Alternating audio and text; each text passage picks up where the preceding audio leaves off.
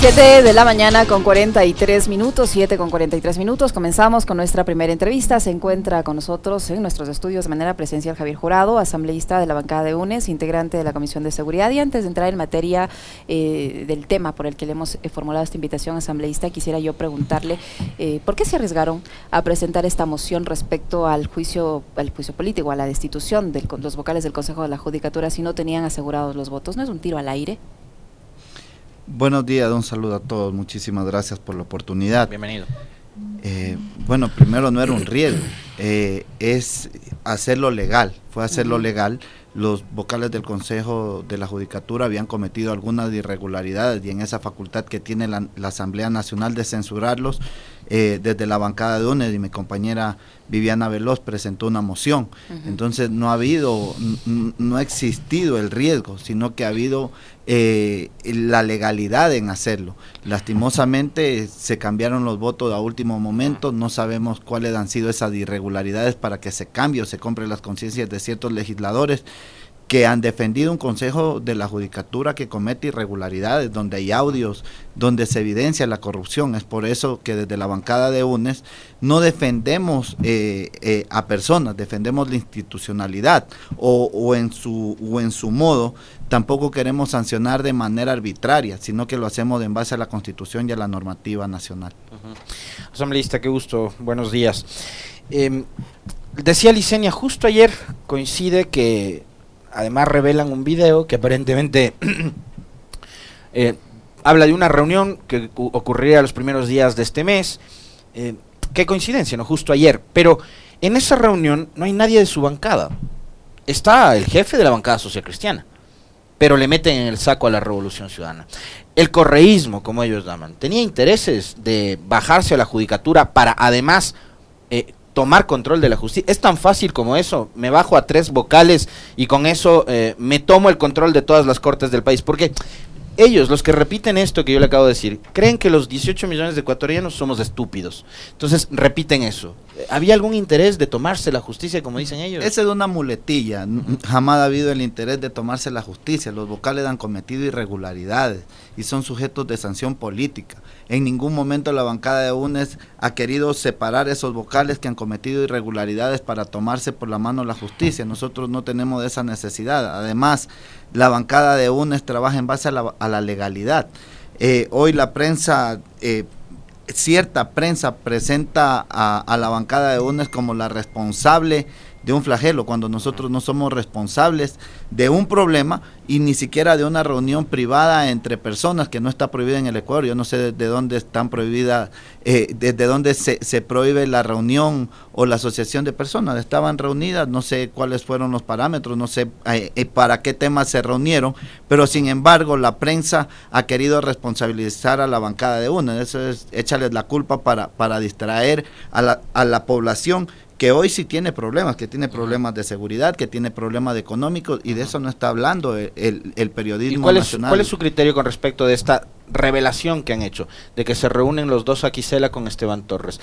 ¿Hay algún problema? ¿Hay, digamos, es un pecado que se hayan reunido además? No, la, asociación y la reunión no está prohibida en el Ecuador, se podían reunir, ah, son, son personas que, que, tienen, que tienen cargos públicos y que en ningún momento en la Constitución o en alguna ley o en el COIP se prohíbe que se reúnan. Se podían reunir, no sé en qué ¿Para qué temas se reunieron? No podría decir, no he estado presente en la reunión. Entonces, ellos tenían la facultad de reunirse, sí, podían reunirse. Y, sería bueno preguntarle al presidente de la Asamblea, al presidente de la Corte Nacional y al, y al representante de la bancada social cristiana en qué, en qué tema o en qué parámetros se reunieron. Ahora, ¿Puede, ¿Usted cree, eh, asambleísta jurado, que esta reunión o la revelación de esta reunión, que no sabemos cuándo ocurrió, si fue antes o fue justo días antes de esta, de esta moción que ustedes presentaron ayer o fue en los momentos del juicio político, eh, pero cree que esta revelación eh, pudo haber interferido en, en, este cambio de voluntades que usted dice que se dio a última hora, porque entendería yo que si ustedes presentan una moción estaban seguros de que contaban con los votos, pero a última hora usted acaba de señalar que se echaron para atrás algunos asambleístas. ¿Cree que esta, la revelación de esta supuesta reunión cambió la voluntad de los asambleístas? ¿Tuvo que ver con eso? Mire, ¿sabe qué me preocupa y, en, el entorno que sean perseguidos extrajudicialmente. O sea, eso sí me preocupa, que personas que desempeñan un cargo político y público sean perseguidas extrajudicialmente. Esa debe ser una esa debe ser una preocupación de los ciudadanos ecuatorianos, porque mañana si yo me reúno con ustedes puedo ser sancionado por eso. Entonces, desde otro modo, creo que sí interfiere y hace una presión mediática, porque existe una presión mediática desde cierto sector de la prensa para interferir en una votación que era importantísima para el país, que hoy el país necesita que el Consejo de la Judicatura haga un verdadero control de la justicia, que no sea utilizada para perseguir o sea utilizada para casos de corrupción. ¿Van a insistir en el juicio político ahora por el tema de los audios o ya van a dejar este tema de la judicatura allí? Bueno, había que esperar el tiempo prudente para proceder a hacer eh, una revisión de las irregularidades que han cometido y en el tiempo que se puede hacer y con las pruebas de descargo que se puedan tener, hacer eh, el control político desde la Asamblea Nacional. Legislador, eh, yo decía en el comentario, por eso terminé desviándome, no hablé de, la encuesta de Sid Gallup, terminé desviándome. hablaba en el comentario de que a los ecuatorianos en el día a día nos están golpeando flagelos, problemas, crisis muy profundas. O sea, pasa primero por el tema de la inseguridad, que en toda encuesta, en todo estudio de opinión que usted revise o que nosotros revisemos, está la inseguridad como el tema principal. Después viene eh, la situación económica, el desempleo, la salud, etcétera, etcétera. Pero la inseguridad hoy es el, primer problema. Yo hace un momento leía eh, sobre un, eh, un enfrentamiento y un caso nuevo de sicariato en la provincia de Santo Domingo, cosas que pasan ya en cualquier parte del territorio nacional. Hay una gravísima crisis de inseguridad. Eh, hemos visto lo que pasó en las cárceles la semana anterior nada más y que además suman ya nueve masacres carcelarias. No va solo una, no es un caso aislado. Em, sin embargo, se dan estos casos. Hoy estamos hablando de este escándalo que se ha desatado ayer, de una reunión, y vienen estas cortinas de humo, y nos tienen hablando una semana de un tema, una semana de otro, y dejamos detrás todos estos asuntos que son tan, tan importantes. Usted es legislador representante de la provincia del Guayas, además. Una de las provincias, si no la más golpeada justamente por los temas de inseguridad. Es la más golpeada. Es la más golpeada, así es. Y Guayaquil, hoy por hoy, la capital provincial, una de las ciudades, de las 50 ciudades más peligrosas del mundo.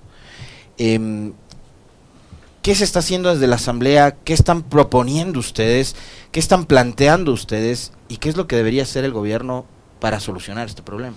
Bueno, eh, desde la Asamblea Nacional nosotros hacemos el control de fiscalización y, de, y crear normativa para mejorar la seguridad en el país, pero hay una responsabilidad del Ejecutivo que la está evadiendo y me preocupa muchísimo que se quiera distraer, por ejemplo, la ciudadanía. Eh, hay evidencias eh, desde la defensa de, del PPL Norero, donde hay una conversación entre un alto funcionario del gobierno con un PPL hoy eh, fallecido. Entonces, tenemos que comenzarle a decir la verdad al país qué está pasando, o esto de una cortina de, humo de parte del Ejecutivo para distraer con otros problemas que no son menores. Por ejemplo, la economía del país está siendo flagelada, el sector agropecuario tiene muchos problemas. Yo soy representante del sector agropecuario y nos preocupa muchísimo la economía hoy de este sector cuando tenemos eh, factores de exógenos que afectan la economía y ya también lo de internos. Entonces nos preocupa muchísimo ¿Qué hace el Ejecutivo cuando nosotros como Asamblea Nacional presentamos proyectos de ley? Aprobamos proyectos de ley que envió el Ejecutivo que decía que hoy ya son la solución y que si no aprobábamos íbamos a ser responsables de los casos de inseguridad que se den en el país. Ahí está, aprobada la ley de uso legítimo de la fuerza para la Policía Nacional ha reducido los índices de violencia a través de la aprobación de esta ley? No, porque tenemos una policía poco dotada, poco preparada. Y esta ley sí asegura esa preparación y esa dotación, pero en un futuro. Pero necesita que se ejecute el presupuesto. Y me preocupa muchísimo. Ustedes oían al presidente que hacía que iba a hacer una inversión grande en Guayaquil de 11 millones de dólares. Que ya viene anunciando varias inversiones históricas en claro, pero no hay nada, no existe nada y eso nos preocupa como ecuatorianos cuando vivimos en una ciudad insegura, cuando vivimos en un país inseguro y le queremos echar la culpa al pasado y pasamos y, y, y, y, les digo, uno de los problemas que tenemos con los funcionarios del Ejecutivo es que viven en el pasado. Eh, por ejemplo, la construcción de las megacárceles. Le he pedido, construyan una mini cárcel. Hasta ahora lo hacen. No han hecho nada, no construyen un retén de policía, no dotan de patrulleros a la Policía Nacional. Cuando se regresó a la vaca, en este momento en el país se hace vaca para que los patrulleros tengan llantas, para que los patrulleros compren un, un repuesto.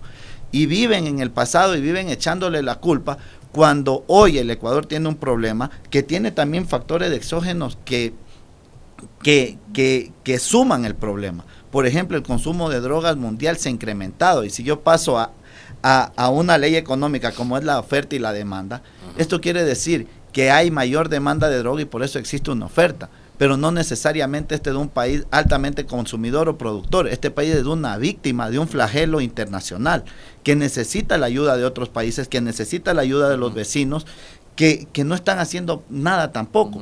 Y hoy tenemos un problema de violencia extrema en el país, donde ya hay más de, no sé, eh, solo en las muertes carcelarias hay más de 400 personas, una población. Muertes violentas creo que ya superamos las 3.000, me parece.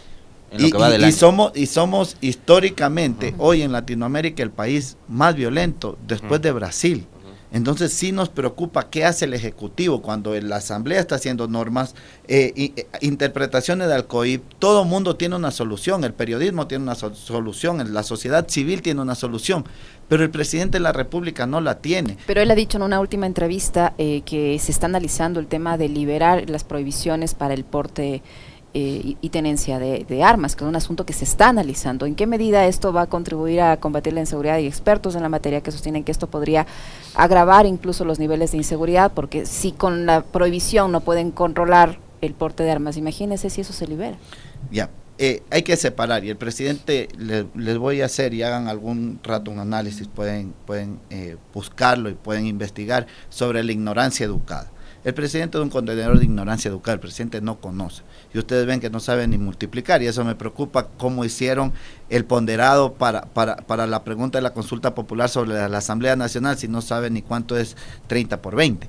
Eso me preocupa muchísimo como ecuatoriano y le tiene que preocupar a todos los ecuatorianos.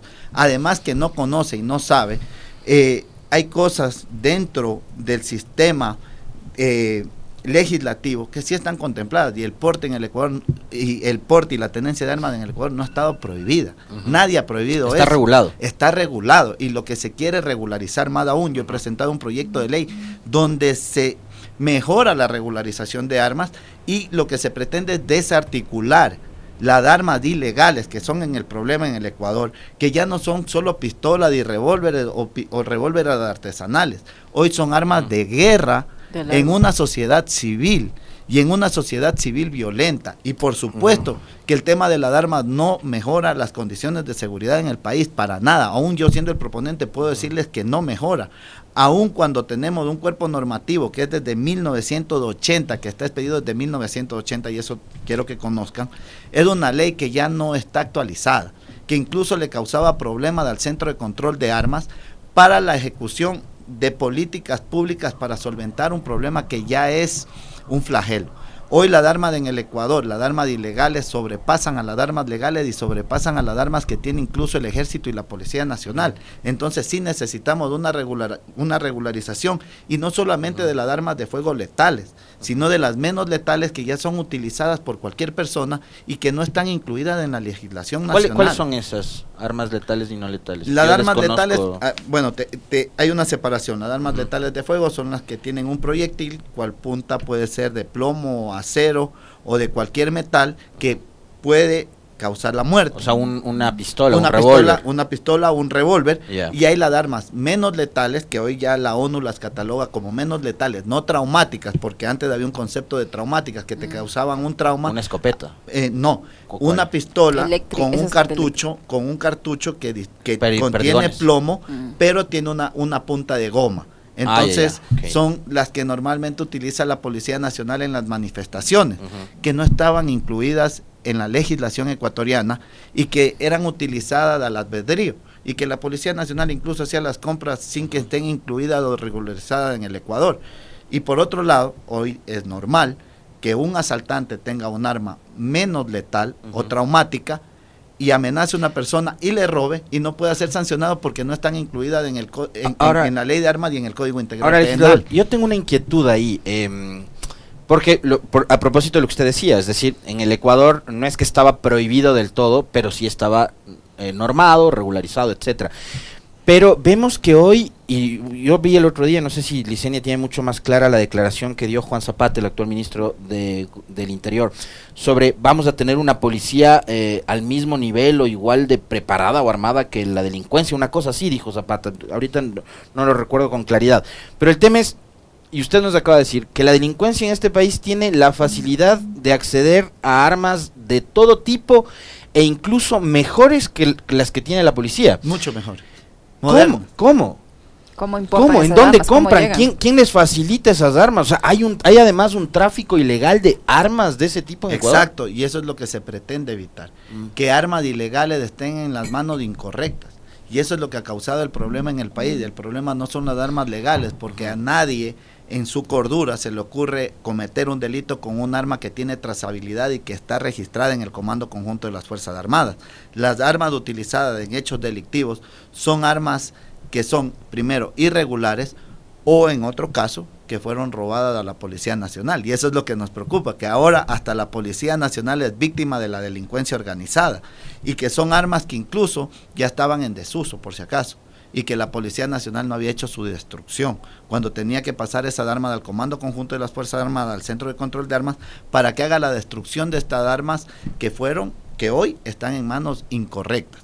Entonces, desde otro modo, lo que se necesita es hacer una, eh, una regulación súper estricto. Es una actualización de esa regulación que existe actualmente, que abarque estas otro tipo de armas. otro tipo de armas, por ejemplo, también las la armas eléctricas, que ya van a ser utilizadas por la Policía Nacional, que ya están en la legislación del uso legítimo de la fuerza, que van a ser utilizadas, pero mañana también pueden ser utilizadas por gente que lo haga de manera incorrecta y eso se tiene que tipificar como un delito. Y son aberraciones jurídicas que que, están hoy en la Asamblea Nacional, por ejemplo, que se regularicen armas sin haber tenido una trazabilidad. Eso es ilógico. Es como que yo mañana pretenda meter carros eh, robados, en, Colombia en el sistema nacional. Y vengo y lo, meto en la, en la cuando Hay, cuando existe, existe a nivel de Latinoamérica un protocolo de manejo de armas de mano y que eso tiene que estar eh, albergado en nuestra legislación y uno de los problemas que tenemos en otra normativa, no en la mía, porque la mía es una normativa súper técnica, en la de otro legislador que presentó, es que esta norma pretende legalizar armas sin ningún registro. Y eso sí nos preocupa y me preocupa como legislador que otro legislador haya presentado en su periodo anterior un proyecto de ley que puede causar un problema, que incluso viola la jurisprudencia nacional. Entonces tenemos que comenzar a legislar con la actualidad. Tenemos una ley de 1980 que no guardaba concordancia con la actualidad. Pero no hay que cambiar también el Código Orgánico Integral Penal para lo que usted está proponiendo para esta actualización del, de las prohibiciones del porte de armas, etcétera. El Código Integral Penal tiene una sanción para el porte y la tenencia ilegal de armas. Esa es una sanción para el para, para, la, para un delito. Pero por otro lado, tienes que incluir ese tipo de armas para que mañana utilizar un tipo de arma por ejemplo, traumático, menos letal, de manera incorrecta, sí sea un delito. Porque hoy en el Ecuador, por ejemplo, un policía que se defendió de ampones que le dispararon con una arma traumática, estuvo en estado grave. No es que no matan, sí matan, un arma mal utilizada. Miren, yo les voy a hacer solo una simetría. Una cuchara en manos de una persona eh, eh, violenta es un arma entonces lo que se tiene que hacer es regularizar, saber dónde están esas armas, que esas armas estén en las manos correctas, porque el mundo, un, el mundo está armado. no, no, no, no ha dejado de existir armas. Todos los países del mundo eh, contemplan esto. No hay un país del mundo que no tenga una legislación. Las sociedades más desarrolladas, las sociedades más eh, de primer mundo, como se dice, tienen una regulación estricta y eso es lo que busca mi ley. Y por otro lado, las, las, las sociedades menos desarrolladas como las de África les permite a cualquier persona tener un arma, un fusil o cualquier tipo de arma. Y eso causa también que ustedes han podido ver que África es uno de los continentes más violentos del mundo. Y hoy Ecuador ya se compara con esos países africanos. Y eso es lo que nos preocupa porque hay un entorno armado de manera ilegal. Y hoy la Policía Nacional, por ejemplo, el coronel, el, el teniente coronel Zapata, hoy ministro del Interior, que desconoce del tema, y, les voy a decir la verdad, yo creo que él no está preparado para el cargo, eh, y él eh, habla sobre eh, que va a dotar de mejor armamento a la Policía Nacional. Solo 1.3 policías, un 0.60 policías están armados en el Ecuador. O sea, ¿qué quiere decir? Que si hay 50 mil policías, solo 30 mil están armados.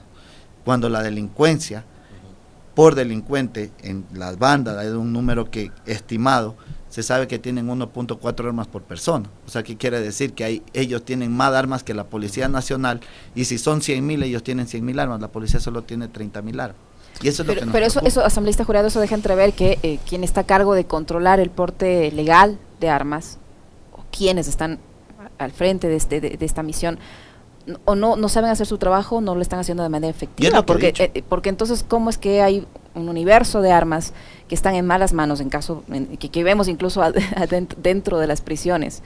O sea, ¿cómo entender que no se controla eh, eh, el ingreso de esas armas, por dónde, quién las trae, si las importan, si, si, son... No, no son importadas, son contrabando. Si son contrabando, si alguien las trae, si, si la, misma policía, si no las destruyen, ¿por qué no las destruyen? O sea, le, voy a comentar algo, y es algo que le decía eh, a, a, varios...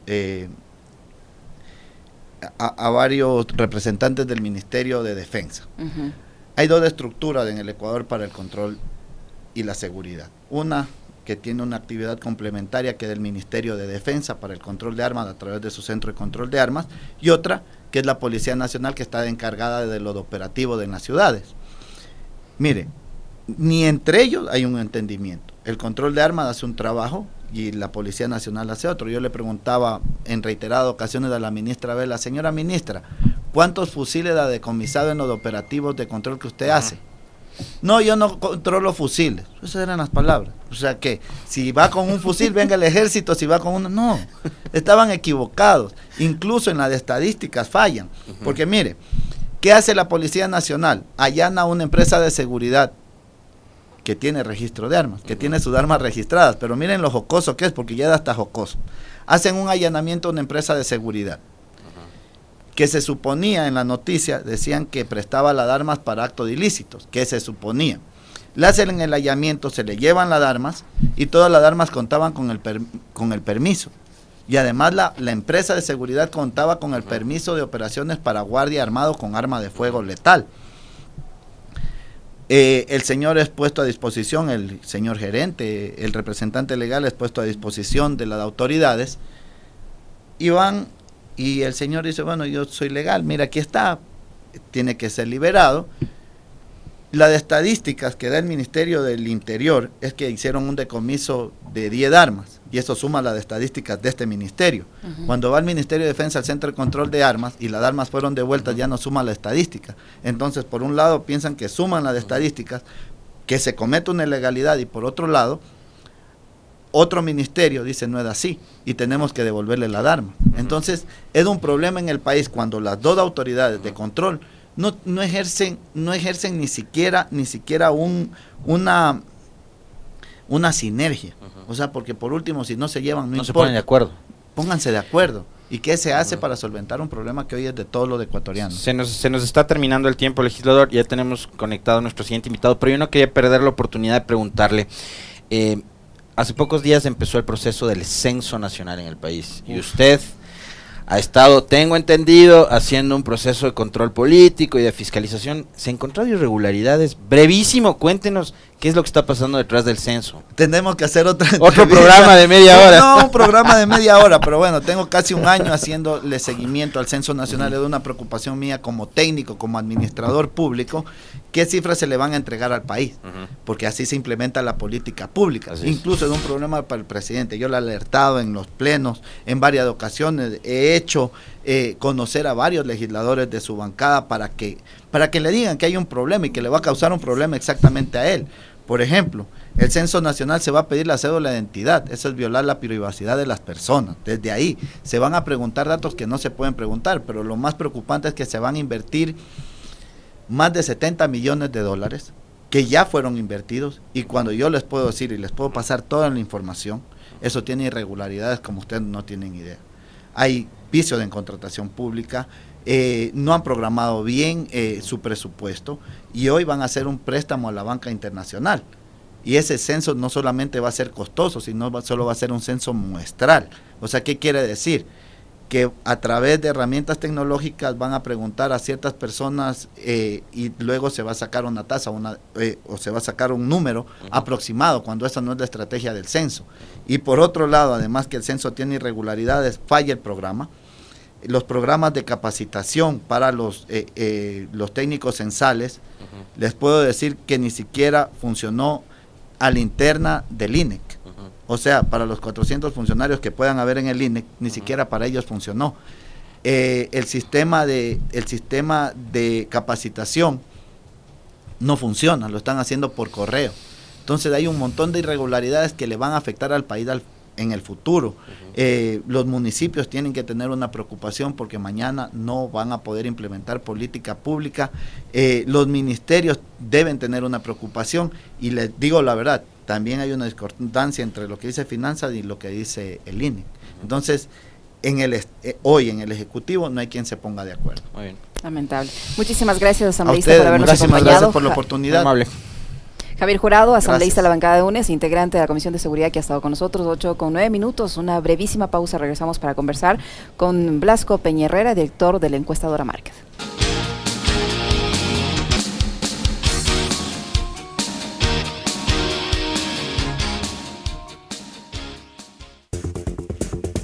Punto Noticias. Cumplimos nuestro deber.